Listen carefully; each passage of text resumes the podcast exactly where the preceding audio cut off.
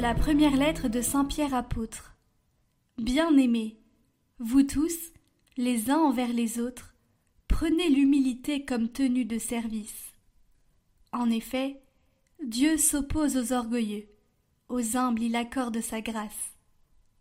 Abaissez-vous donc sous la main puissante de Dieu, pour qu'il vous élève en temps voulu.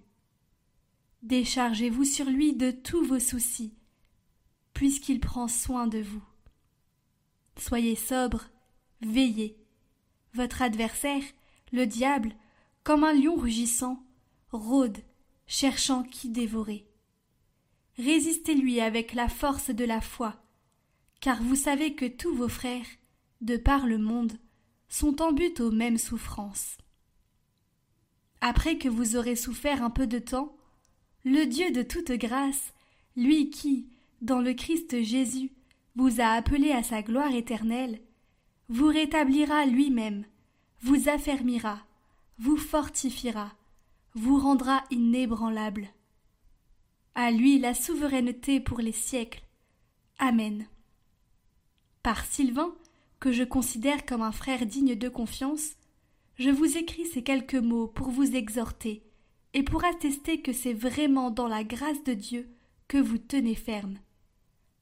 La communauté qui est à Babylone, choisie comme vous par Dieu, vous salue, ainsi que Marc, mon fils. Saluez-vous les uns les autres par un baiser fraternel. Paix à vous tous qui êtes dans le Christ.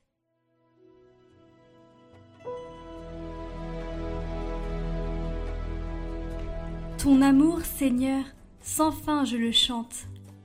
L'amour du Seigneur, sans fin je le chante. Ta fidélité, je l'annonce d'âge en âge. Je le dis, c'est un amour bâti pour toujours. Ta fidélité est plus stable que les cieux.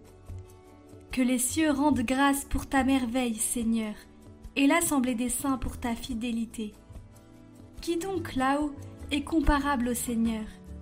Qui d'entre les dieux est semblable au Seigneur? Heureux le peuple qui connaît l'ovation. Seigneur, il marche à la lumière de ta face. Tout le jour, à ton nom il danse de joie, fier de ton juste pouvoir.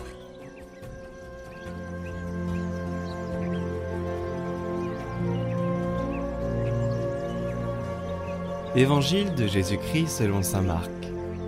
En ce temps-là, Jésus ressuscité se manifesta aux onze apôtres et leur dit Allez dans le monde entier proclamez l'Évangile à toute la création. Celui qui croira et sera baptisé sera sauvé. Celui qui refusera de croire sera condamné. Voici les signes qui accompagneront ceux qui deviendront croyants. En mon nom, ils expulseront les démons. Ils parleront en langue nouvelle.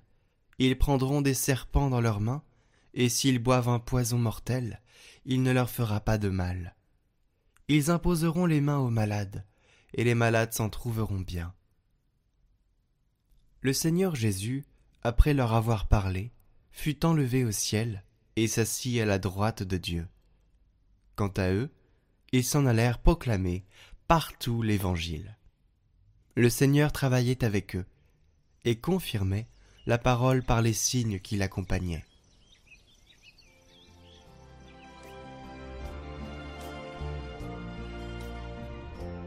C'est une mission sans limite, c'est-à-dire littéralement sans limite, qui dépasse les forces humaines. En effet, Jésus dit Allez dans le monde entier proclamer l'Évangile à toute la création. Cette tâche que Jésus confie à un petit groupe d'hommes simples et sans grandes compétences intellectuelles semble vraiment trop audacieuse. Pourtant, cette petite compagnie sans importance face aux grandes puissances du monde est envoyé pour apporter le message d'amour et de miséricorde de Jésus aux quatre coins de la terre.